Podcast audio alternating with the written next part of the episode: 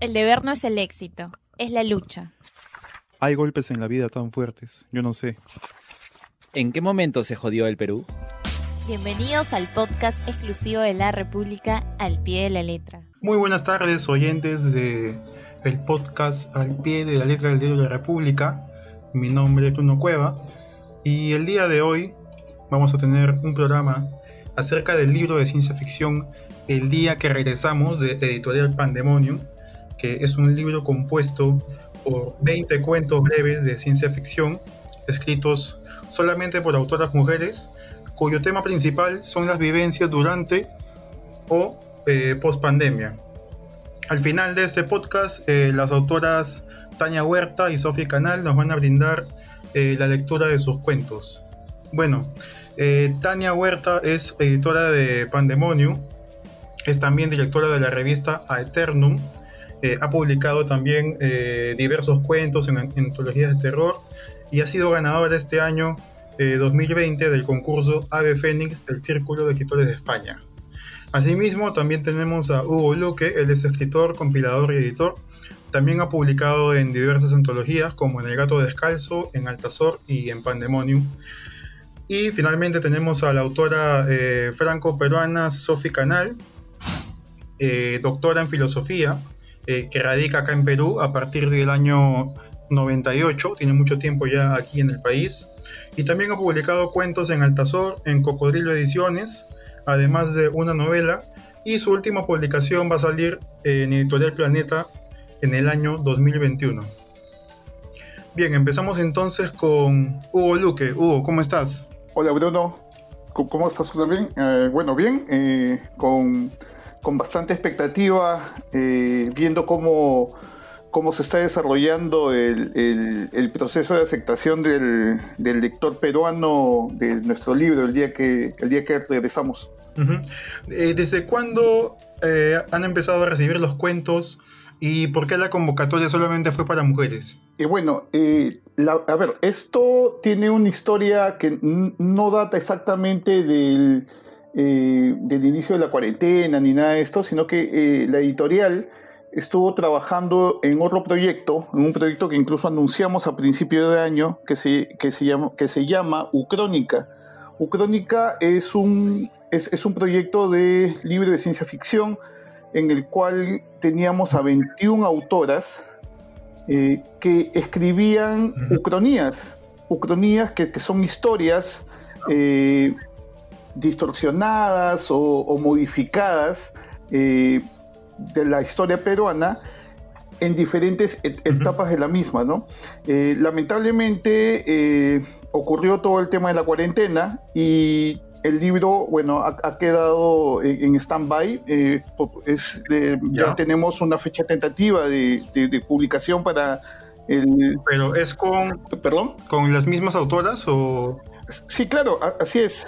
Ah, con. Es que, a ver, en, en, en enero, febrero, en enero, febrero de este año no teníamos idea que íbamos a entrar en cuarentena. Claro. Entonces, cuando ocurre la, la cuarentena, aprovechamos... Eh, ya el, el tener un, un, grupo de escritoras que, que eran parte del, del, del, grupo de Ucrónica y les propusimos este tema, simple y llanamente con la diferencia uh -huh. de que ya no eh, íbamos a tratar lo que otras antologías estaban, estaban tocando, que era el tema de la cuarentena en sí, sino que les propusimos un tema que iba un poco más allá, eh, que, que incluso va eh, muy bien enmarcado en lo que es la ficción especulativa, Ajá. que es qué cosa pasaría después de que termine la, la cuarentena. Entonces, Ajá. en algunos casos o en esos momentos podía ocurrir de ahí a 15 días o algunas este, escritoras se fueron más allá en, con, con cuarentenas que terminaban después de 50 años, sí. ¿no?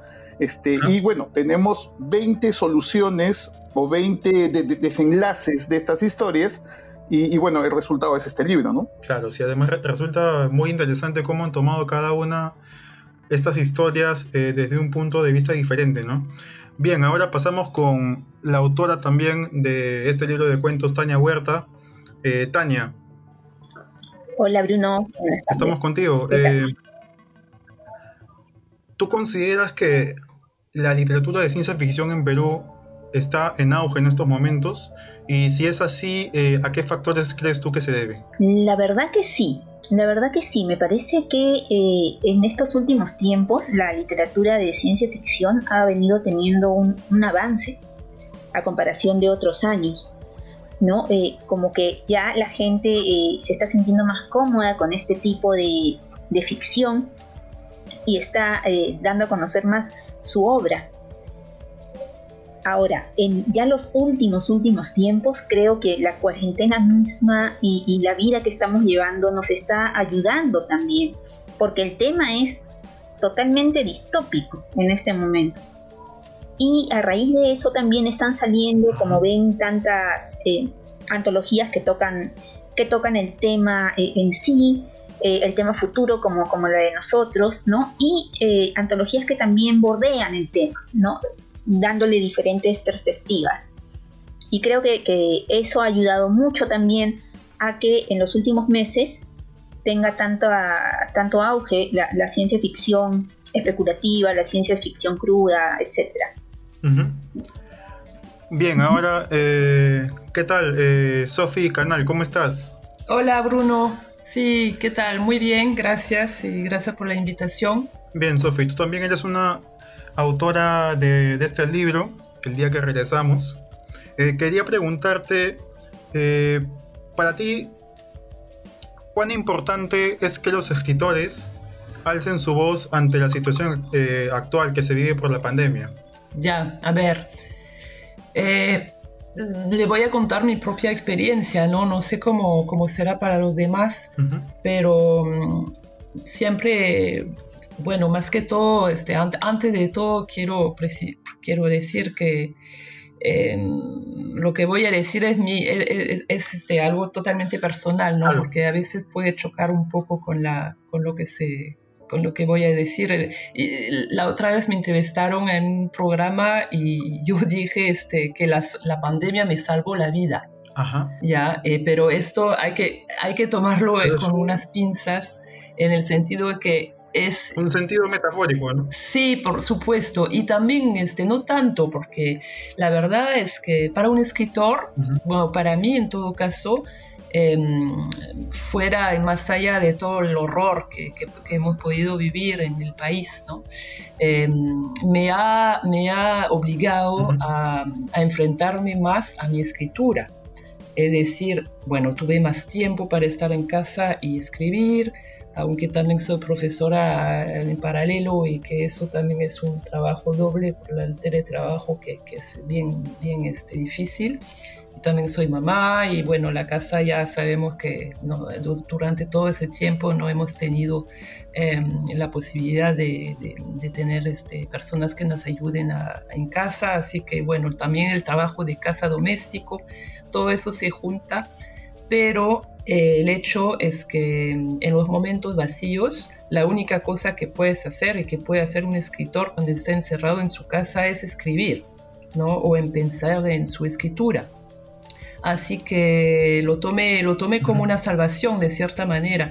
Yo siempre cuento que cuando ya de niña hacía, siempre soñaba en, porque ya sabía que quería ser escritora, soñaba en que me encerraran, eh, me encerraron eh, largo tiempo en una cárcel para solo dedicarme a la escritura. Entonces esa situación obviamente para un escritor yo creo que es una, como una, una gracia, ¿no? una, una salvación de cierta manera. Así que todo ese tiempo yo, yo me dediqué a escribir realmente y escribí mucho. Y, y, esa, esa convocación fue eh, al inicio de la pandemia. Estábamos, creo, a una semana de la, cuarentena cuando Tania y, Hugo nos hicieron esa, esa, convocatoria, ¿no?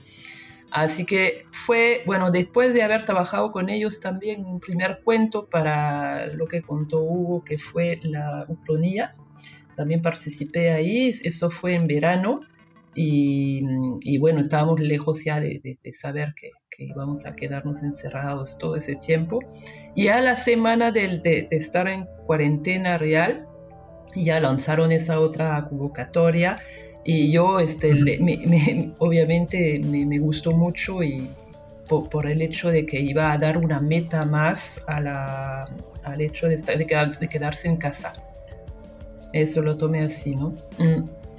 Entonces creo, bueno, esa es una parte de la respuesta y la otra, la otra parte sería que eh, para un escritor ese tema de, la pandemia es, rico en el sentido de que, bueno, como cada, como lo, dijo Tania un poco, em, se parece, parece, parece que estamos, estamos viviendo una distopia, una distopia total. ¿Qué, qué, tema más interesante para un escritor, ¿no? Em, la ciencia ficción ya no es ciencia ficción, es el presente y, el tema que, no, que nos lanzaron, este Pandominium, fue eh, ¿qué, va, qué va a pasar después de, de esa pandemia. Entonces ya la, la imaginación se puede, puede despertar, ¿no? Mm. Digamos que tu creatividad eh, ha sido mayor en estos tiempos. Te, te ha ayudado bastante en, en, eso entonces, ¿no? Bien. Eh, Hugo. Así fue en mi caso, en todo caso. Sí, seguimos ahora con, con Hugo. Eh, me comentaban de que este es el primer, sí, el primer libro físico de, de la editorial. Quisiera saber qué sensaciones eh, te ha dejado a ti eh, como compilador de que el escritor Alfredo Dahmer abra el libro con, un prólogo, ¿no? No, la verdad, de las mejores. a ver, esto es una, ha sido una experiencia completamente nueva, ya que, como te, te comentaba, a principios de año teníamos un cronograma con una serie de apariciones de libros que, iban, a, iban a ir este, viendo, viendo la luz. Y, sin embargo, ocurre la cuarentena, una semana antes de que empiece la, cuarentena, habíamos, hemos lanzado una revista, que, es una revista de ciencia ficción, la primera impresa en cerca de 10 años aquí en el Perú. De crononautas. Y nos animamos, con crononautas, así es, y nos animamos eh, con el día que regresamos, pero primero en una versión digital. Sin embargo, eh, tuvimos una, una, aceptación muy grande, fuimos tendencia en, en, algunas páginas de descarga del libro eh, por, por, varios días y, el, y, el, tema estuvo siempre dando botes, que, que, que, realmente esta antología se, se merecía una, una publicación, una, un, ser, ser un objeto físico, ¿no?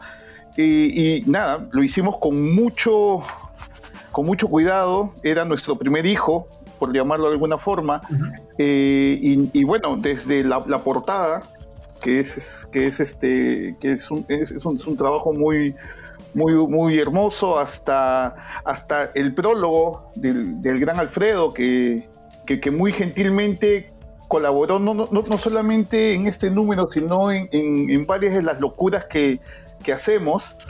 Eh, la verdad es que, que, nos, que nos sentimos este, muy halagados de que haya volteado a, ver el libro, incluso cuando, cuando se lo hemos entregado en físico, eh, inmediatamente se sacó una fotografía y la, puso en, su, en sus redes sociales y, la, la, verdad es que, que, es, que es, es, es, gratificante tener el libro en las manos, es gratificante que, un escritor como Alfredo Darme y como otros escritores que ya nos han, este, nos, tienen el libro ya en físico y nos, y, nos, han, nos, han dicho especialmente de que, el, de, que el producto es muy bueno, de que el libro es muy, muy, muy bueno. Y eso es una alegría, ¿no? Una, alegría muy grande. Así es.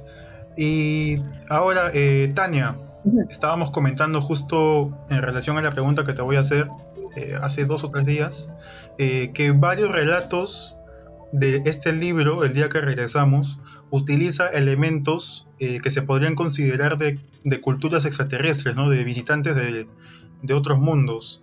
¿Crees tú que los lectores en Perú ya se están tomando más en serio este tema. ¿De visitantes de otros mundos? ¿O todavía falta madurar, digamos? ¿El tema de visitantes de otros mundos en general o el tema literario? Claro, visitantes de otros mundos en, general, ¿no? En general. Yo creo que realmente yo creo que el Perú, yo creo que el Perú ha estado preparado para esto desde siempre, ¿no? Porque nuestra cultura pues milenaria eh, ha tenido eh, tiene vestigios, ¿no? de, aparentes visitas extraterrestres eh, en, las líneas de Nazca, en, la cultura mochica, en sus, en sus, en sus dioses, en la cultura paracas, en las deformidades craneanas que tanto se comparan con la forma extraterrestre, ¿no? Yo creo que el peruano en sí también, por esto mismo, eh, tiende a, aceptar, ¿no? En gran parte, si no todos, por supuesto, no podemos hablar de un 100%, pero en gran parte sí tienden a aceptar esta, este, esta existencia, ¿no? Eh, ahora mismo ustedes saben que en Marcahuasi se hacen hasta tours para avistamiento extraterrestre, ¿no? Y el peruano acepta mucho esto, eh, y, en literatura por supuesto que sí, ¿no? Por lo mismo que estamos desde, eh, desde siempre con esta idea de que, de que hemos sido visitados, pues, en diferentes tiempos por, por estos seres, ¿no?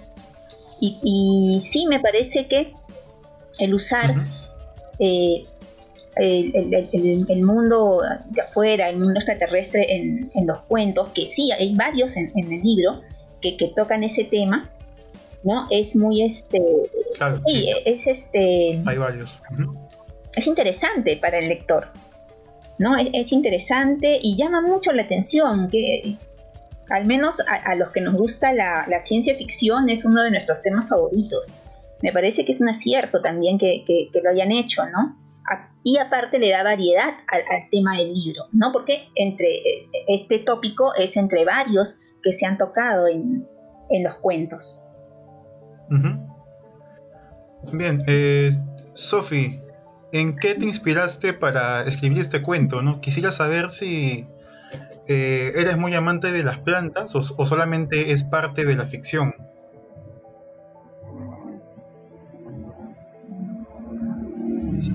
Ya, sí, soy amante de las plantas, definitivamente. Eh, bueno, yo quiero, quiero precisar que no soy para nada escritora de ciencia ficción, ¿no? Eh, ese tema, la verdad, lo acabo de descubrir eh, gracias a esa convocatoria de, Hugo y Tania. Eh, y me gustó eh, como escritora probar, probar ese tema también, ¿no? A ver qué puedo hacer yo como escritora, imaginando un futuro que todavía no existe. ¿Qué, sería la... ¿qué, haría ahí? ¿no? ¿Qué, podría, ¿Cómo podría hacer volar mi imaginación? Yo soy más bien una escritora, he publicado dos libros eh, anteriores, eh, más, bien lo definiría como, no sé, de, temas íntimas, intimistas, ¿no? De las, lo que me interesa es el ser humano y su desarrollo personal, eh, las familias, bueno, temas este, psicológicos o espirituales, si lo, si lo, podemos decir así. Em, entonces, partí de mi experiencia nomás, ¿no? Eh, al inicio de la pandemia yo tengo la suerte de tener una casa con una terraza grande, con, muchas plantas ah, y amo las plantas por varias este, experiencias que he tenido de curación con las, las, plantas de sanación, ¿no? El Perú es tan rico con esas cosas que yo las he experimentado varias veces hace años, hace como 20 años que empecé a tomar ayahuasca, por ejemplo. Y, yo aprendí, gracias a esa experiencia también, a usar las plantas en mi propia vida, ¿no? Tanto como para sanarme, como para cocinar, como para un poco todo. Para, para, que hayan olores ricos en mi casa. Bueno, en, en realidad las plantas han tomado, se han hecho una, un espacio bien importante en mi propia casa y en mi propia vida. Así que partí de esto, ¿no? Eh, de ese jardín de Epicuro, como lo llamo en el cuento, que em, intentando, este, frente a la adversidad exterior, em, imaginar una, una, vida feliz, em, construyendo mi propio jardín, eh, en el sentido metafórico como, como real. Eh, llenándome de plantas, cultivando mis tomates, mis cosas para cocinar y también este, reciclo en mi casa, ¿no? Tengo un compost, por ejemplo, que cuando lo meto en mi, en mi tierra este, nacen plantas de ahí que no, no había pensado antes. y es verdad que partí de esto porque justo antes de la convocatoria empezó a crecer un aguaymanto de, mi, de una maceta que tengo en mi balcón que nacía del compost supuestamente porque a mí me encantan los aguaymantos y empezó a crecer y a crecer y como quien sabe como cada uno sabe, al inicio de la, la pandemia, de la, perdón, de la cuarentena, em, no había ninguna, ningún, ah, carro, no pasaba ningún automóvil en la calle, todo estaba, la naturaleza empezó a, a, revivir, ¿no? Los aves, los pájaros, este, no, fue, fue la primera etapa feliz, digamos, de la, de la pandemia, ¿no? De ese retorno de la naturaleza. Em, entonces, partí de esto, partí de esto para el cuento, imaginar que no se sabe cuánto tiempo después en el cuento, es un poco, un, poco un cuento de hadas, ¿no? Despierta la princesa después de 100 años para, para enfrentar al mundo exterior. No se sabe lo que ha pasado en el mundo este exterior, pero se enfrenta con una vegetación tremenda, una naturaleza que ha que ha crecido tanto que ya es media peligrosa. Y, lo que me interesaba en ese cuento es confrontar la domesticación de las plantas que yo había tenido en mi casa con, la, con lo salvaje del mundo exterior y de la naturaleza, que también puede ser una, amenaza total. ¿no? Eh, esto, eso principalmente. Sí, me parece muy resaltante eh, esa elipsis que usaste en tu cuento para no saber muy bien qué es lo que pasa entre, entre, este, entre el confinamiento del protagonista y después lo subsiguiente con, con este final que ya nos vas a contar más adelante, al final del, podcast, ¿no? Ahora, regresando eh, contigo, Hugo, sí. Eh, sabemos, bueno, que la ciencia ficción tiene un montón de subgéneros, es muy versátil. En lo personal, a ti, ¿Te hubiese gustado que se toquen algunos otros géneros, aparte de los ya mencionados como, como este de las plantas, la relación con los muertos, los extraterrestres? ¿Te hubiese, te hubiese gustado tocar algún tema más? Me hubiera gustado de repente alguna, alguna respuesta al, a, la, propuesta de la convocatoria eh, que, tuviera un poco más de horror, ¿no? Este, un, poco de horror, pero incluso que se vaya hacia el lado del gore, ¿no? algo así. No, eh, bueno, tuvimos algunas, algunas respuestas, este, más bien que yo ni, me imaginaba que íbamos a tener. Eh, me quedé muy sorprendido con, algunos, algunos relatos. Eh, puedo destacar, por ejemplo, este, hay un relato que, dentro de la, de la, convocatoria a veces es como que el menos, el menos comprendido, que es el, el de Janet Realpe, ella es ecuatoriana. Eh, e, ella hace un. Ella estuvo. Ella escribe este relato justo en el momento en el que Guayaquil estaba colapsado. Eh, y, su, respuesta realmente es, es, una. Es, es, una bofetada, se puede entender, o al vecino o al, o al gobernante de, su distrito o hasta el presidente de Ecuador. O sea, es, se llama ¿En dónde están los Así es, es, muy fuerte. yo, yo, yo, lo leo y, a veces pienso que eh, incluso este, está escrito en un solo párrafo, es como es para leerlo de un solo tirón. Es, es, fuerte, es, muy fuerte y realmente y de alguna manera representa lo que muchos estuvieron viviendo en esos momentos. Fue, es, han, sido, han, habido momentos muy complicados. Tenemos a, dos escritoras españolas.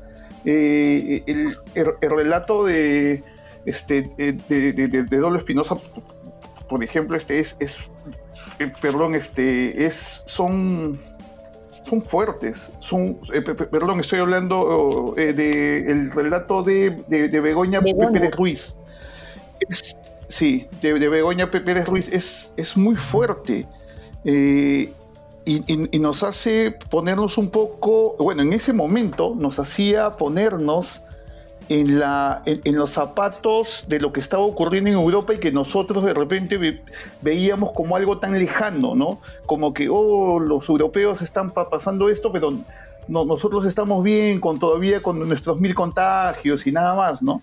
y, ahora, mira, somos el, foco de la pandemia, ¿no?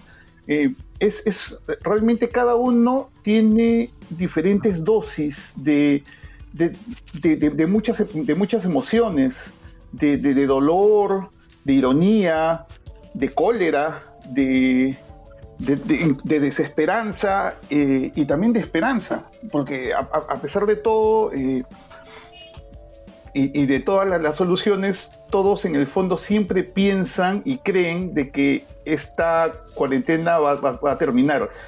Que va a terminar bien, esa es una cosa, que va a terminar mal, esa es otra cosa. Pero eh, es, es, más o menos las, las, soluciones para mí creo que han sido precisas. Si tú volviendo a, tu pregunta, ¿qué me hubiera gustado? Ah, bueno, lo, que pasa es que a mí me gusta la literatura de horror, la literatura de, terror. Y sí, alguna solución. Claro, son gustos. ¿no? son gustos, por, supuesto. Ah, si, me hubieras, si yo hubiera preferido alguna solución con, con, mucha sangre y mucho gore, eh, yo, yo bienvenido, por supuesto. ¿no? Eh, le iba a preguntar a Tania acerca del relato de Andrea Mozón que se llama ocurrió un lunes. Ya.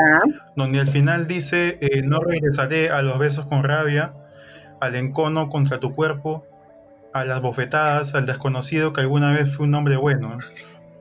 ¿Cuánto le suma a este libro eh, que haya un cuento que hable, aparte de la pandemia, acerca del maltrato contra la mujer, ¿no? Ya, sí. Sí, espérate, estoy recordando el relato. He leído tantos entre este y Dismórfica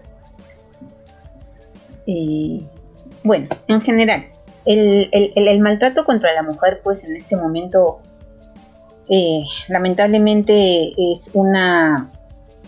es algo que se repite en todas partes del mundo. Y creo que el libro no puede estar ajeno a, estos acontecimientos tan, tan malos y tan crudos, ¿no? Porque es parte de. una triste parte de, la historia también de, la humanidad desde, desde, siempre, ¿no? Eh, ya ahora eh, en los últimos tiempos se ha, ya hay muchos colectivos de, ayuda, muchos, muchos grupos ¿no? que, intentan socavar este mal. que bueno, poco a poco esperemos pues que, que se delimite, ¿no? pero en, yo creo que, de todas maneras dentro ya del libro eh, es un no es no puedo decir que es un plus no va ni menos ni más sino que es algo que, es cierto es algo que, se vive es algo que, está presente no y así como está presente en la sociedad eh, real no también dentro del libro que que emula también una sociedad futura, ¿no? Eh, sabemos que esto no va a, a, pasar tan rápido y creo que, Andrea eh, por eso mismo lo, ha incluido, ¿no? Porque es algo que vivimos, algo que, llama la atención y también para llamar la atención de, de, de, toda esta gente que, que hace daño y también la gente que lucha contra eso, ¿no? Eh, me parece que, de todas maneras vale que lo haya puesto. Ajá, sí, muy, muy ilustrativo también su, oh, el relato de, Andrea, ¿no? Y en tu caso, eh, Sofi, ¿me escuchas? Eh, sí, te escucho, pero no escuché nada de lo que decía Tania. Nada de nada. Ya, después, después cuando esté editado ya lo escucho. Ok. Ya, te quería preguntar, ¿cómo ves tú a la literatura eh, desde un ángulo filosófico, ¿no? De, tu carrera de doctorado. Eh, escuché la mitad de tu pregunta. a ver, si me puedes repetir, por favor. Sí.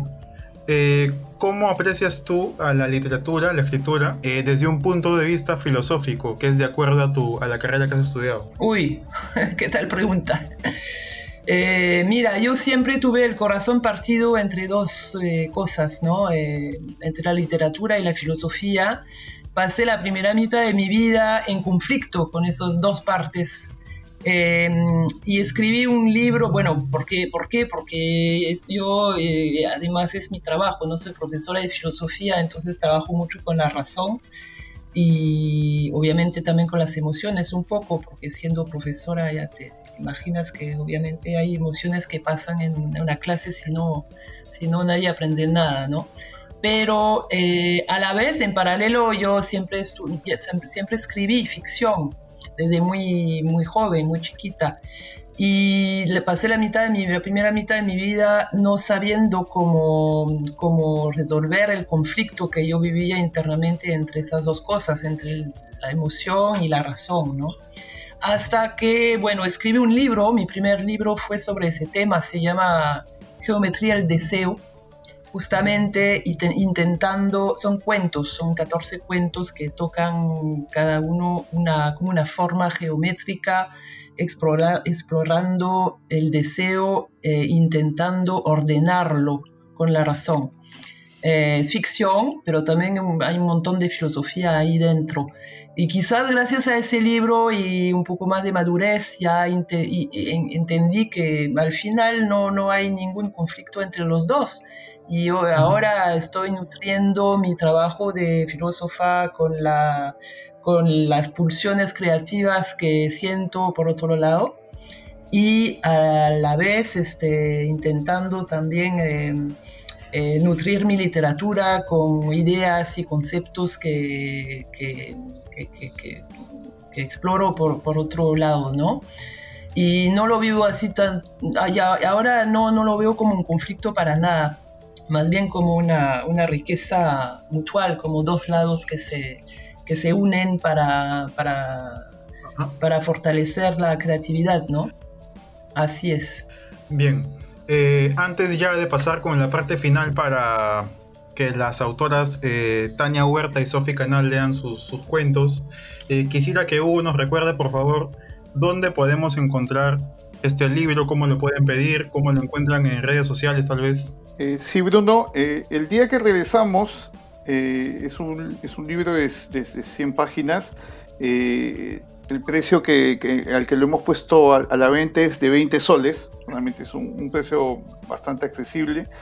Eh, y bueno, lo pueden encontrar en, en, la, en Ethereal Bookstore, que es una librería virtual que no solamente tiene títulos de Pandemonium, sino tiene más de 90 títulos de literatura de ciencia ficción, fantástica, horror y terror del Perú, eh, de diferentes editoriales. O sea, como les digo, no solamente encontrarían a Pandemonium editorial, sino también libros de Altazor, del gato, eh, perdón, de, Torre de Papel, de Apogeo, y por ahí se me pueden olvidar otras editoriales. Tenemos tanto libros físicos como también este, libros virtuales. Eh, lo pueden encontrar ahí, es, por la página web, es etherealbookstore.com. Eh, también hay una fanpage que es, lo pueden encontrar como Ethereal Bookstore. Hay un Instagram también que es Ethereal Bookstore. Y dando precisamente las facilidades por el tema eh, de las cuarentenas, cualquier libro cualquier libro se, lleva actualmente a cualquier parte de Lima y algunas partes del Perú, sobre todo las zonas que no están eh, con, problemas de, cuarentena estricta, ya que no están llegando allá todavía la mensajería. Pero se están haciendo deliveries y se puede pagar de cualquier forma, o sea, este, desde depósitos bancarios, PayPal, tarjeta de crédito, débito, entrega, Lo único que nos falta implementar es este, el trueque, pero todavía no, no, no, no lo hemos hecho. Pero realmente este, estamos dando todas las facilidades como para que al, al lector no, no, tenga ya excusas simplemente de, ninguna excusa para poder leer este libro y otros libros más también. Bien, gracias Hugo por la, por la información. Ahora pasamos a la lectura de Sofi Canal de su cuento Cuando ella despertó. Adelante, Sofi. Ok, Ok. Cuando ella despertó, había llegado el día en que podía salir de su torre de Miraflores. En el mundo de adentro todo estaba tan en orden que ya no sabía qué tanto esperar de la afuera. Limpiar sola la casa de cuatro pisos, ir a comprar comida al inicio, cocinar, lavar ropa, organizar el teletrabajo, cuidar y entretener al hijo, mantenerse atractiva, hacer ejercicios físicos y espirituales, enriquecer los contactos con los amigos y la familia del aquí y del mundo lejano de donde venía, todo eso ya no era un problema para ella. Lo tenía controlado con medidas y criterios griegos. Hasta había aprendido a celebrar los fines de semana, que ya no eran fines de semana, de forma autosuficiente. Bailaba solita, feliz en su terraza, con un vaso de buen vino en la mano. Gozaba sin necesidad de ojos ajenos. A lo largo de los días de aislamiento, había creado una suerte de jardín de Epicuro en su casa, cuyos puntos claves eran la creación, el amor y la filosofía, y eso en un alrededor lleno de naturaleza. Había desarrollado el manejo del idioma vegetal. Hablaba todas las mañanas con sus orquídeas y sábilas en las tardes, en la hora más calurosa, consultaba en su cuerno de a su cuerno de buey y a su plátano para consejos selváticos. Y en la puesta del sol escuchaba crujir sus ensaladas romanas. Mientras duraba el encierro, plantas extrañas habían aparecido en su balcón. Otras que ya estaban crecían de manera sobredimensionada había un aguaymanto que ahora medía 20 metros de largo y corría hasta el otro lado de la vereda. La planta de la vida que su empleada le había regalado enana antes de desaparecer en su barrio lejano para encerrarse ella también, se había vuelto un árbol que curaba enfermedades terminales con su savia. Y un colibrí arcoíris con cabeza de mujer de ojos azules aparecía y volaba en círculos alrededor de ella a la hora del almuerzo, siempre puntual. En las noches, el ritual consistía en subir a las alturas de su casa para conversar con la luna. Se llenaba de su energía tal una batería. Ahora medía el tiempo en lunas. Decía su hijo, en luna llena me devolverás tu ejercicio de matemáticas. Para Luna Roja me escribirás un resumen de Paco Yunque de Vallejo, etc. Y en sus descansos soñaba con el cuento que iba a escribir al día siguiente. ¿Qué más le faltaba? Hacía un ciclo de luna que no salía, ni para comprar. Comía de sus plantas y semillas, cazaba cucarachas para sus proteínas. Todo lo tenía en casa. Entonces dio el primer paso con cierto temor, era ya el mediodía, pero la calle Tacna aún estaba desierta. Parecía que nada hubiera cambiado. El mismo silencio alrededor, los pájaros cantando en los árboles, ni un alumno regresando a las clases del Villa María que quedaba frente a su casa. Ausencia absoluta de padres de familia bloqueando dos cuadras de la calle dos veces al día. La vegetación, eso sí, se veía más densa, se ponía más inquietante a medida que avanzaba en la avenida Arequipa, hacia lo que algún día fue el Parque Kennedy. Y al nivel del cruce con Angamos ya era un inexplicable bosque. Pronto se sintió observada. Miles de ojos brillaban.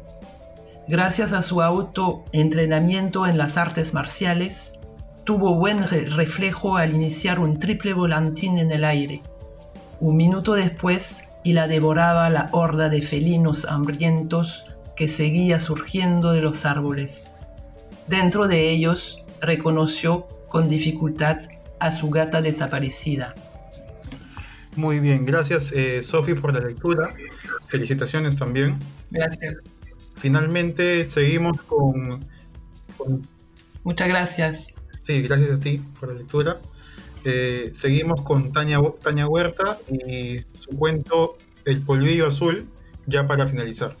Sí, gracias. Polvillo azul. Ámame hasta que salga el alba, vida mía. Ámame hasta que la luna se esconda. Cantaba mientras tendía la ropa recién lavada en la azotea del solar de coloridas paredes de madera.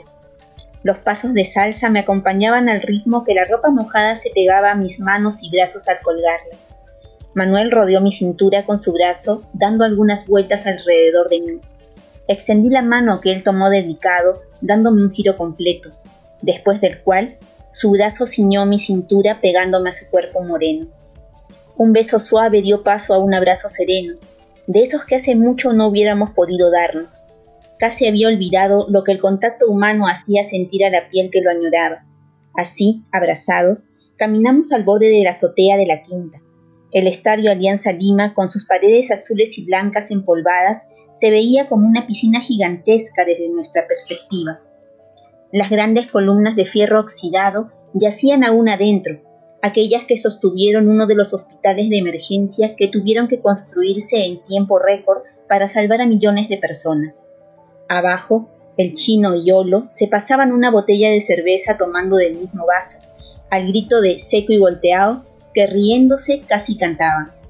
Las sillas a la entrada de la quinta estorbaban el paso de los limpiadores, que con sus pequeñas ruedas se movían rapidito tratando diariamente de barrer y desinfectar las calles, callejón por callejón. Sus blancos armazones eran grafiteados por los chicos más jóvenes y ahora parecían grandes insectos coloridos, revoloteando y corriendo por las calles y quintas del bar. Eran un fastidio, pero era la única manera de evitar volver a usar aquellas odiosas mascarillas. Cinco años habían pasado sin poder sacárselas, salvo para comer y asearse. Llegó un momento, durante la cuarentena del 20, que se hizo prohibitivo quitárselas, aunque estuvieras en casa. La piel se irritaba y se manchaba por el uso frecuente de estas y las marcas habían quedado impresas en más de uno, así como la tortura de los guantes quirúrgicos que llegaron a parecer una segunda piel sin sensibilidad. El contacto humano cuerpo a cuerpo no existía.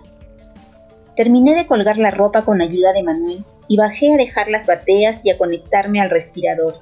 Eran mis 15 minutos del mediodía para que aquel polvillo azul invadiera mis pulmones, matando a cualquier ser microscópico que intentara invadirme.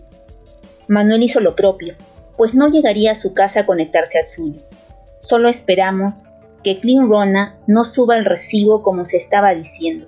Ya bastaba con el alza del precio de los tanquecitos portátiles para el trabajo. El aroma del sudado de pescado invadía la casa. Ese lenguado era tan grande que había alcanzado para freír algunos filetes. Teníamos que aprovechar que no era tiempo de vela de pesca ahora en verano, pues llegados los meses fríos no lo veríamos más. Qué bendición era tener ese mar tan limpio y repleto de especies. Desde que dejaron de existir los buques pesqueros y solo se usó la pesca artesanal, el mar se había llenado de vida y su color se confundía con el cielo azul del Lima. Salimos un rato a brindar con los amigos.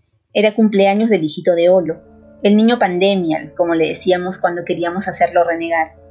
A partir de su generación no necesitaban respiradores, nacían inmunes. Ámame con furia, con furia loca, seguí cantando, mientras los chicos brindaban y reían, y yo tomaba una gran bocanada de aire sin temor para continuar con la canción que en algún momento dejé de cantar. Simulación terminada, se escuchó en el recinto subterráneo lleno de material tecnológico. Hermoso recuerdo lúcido el, de, el que tuvo esta mujer, mencionó por un momento el joven médico suspirando. Desconéctala del respirador, debemos darle finales felices a muchos más todavía. Un gran último regalito del gobierno. Se mofó de mala gana con una sonrisa chueca. Afuera, el aire era denso por la cantidad de virus mutado en él. El rebrote del 2040 había sido apocalíptico. Bien, muchas gracias eh, Tania, Sofi y Hugo por la entrevista. Eh, ya saben eh, dónde pueden conseguir este libro y será hasta otra oportunidad. Muchas gracias. Gracias a ti. Gracias. Gracias. La República presentó el podcast al pie de la letra. Síguenos en nuestras plataformas para disfrutar de más contenido.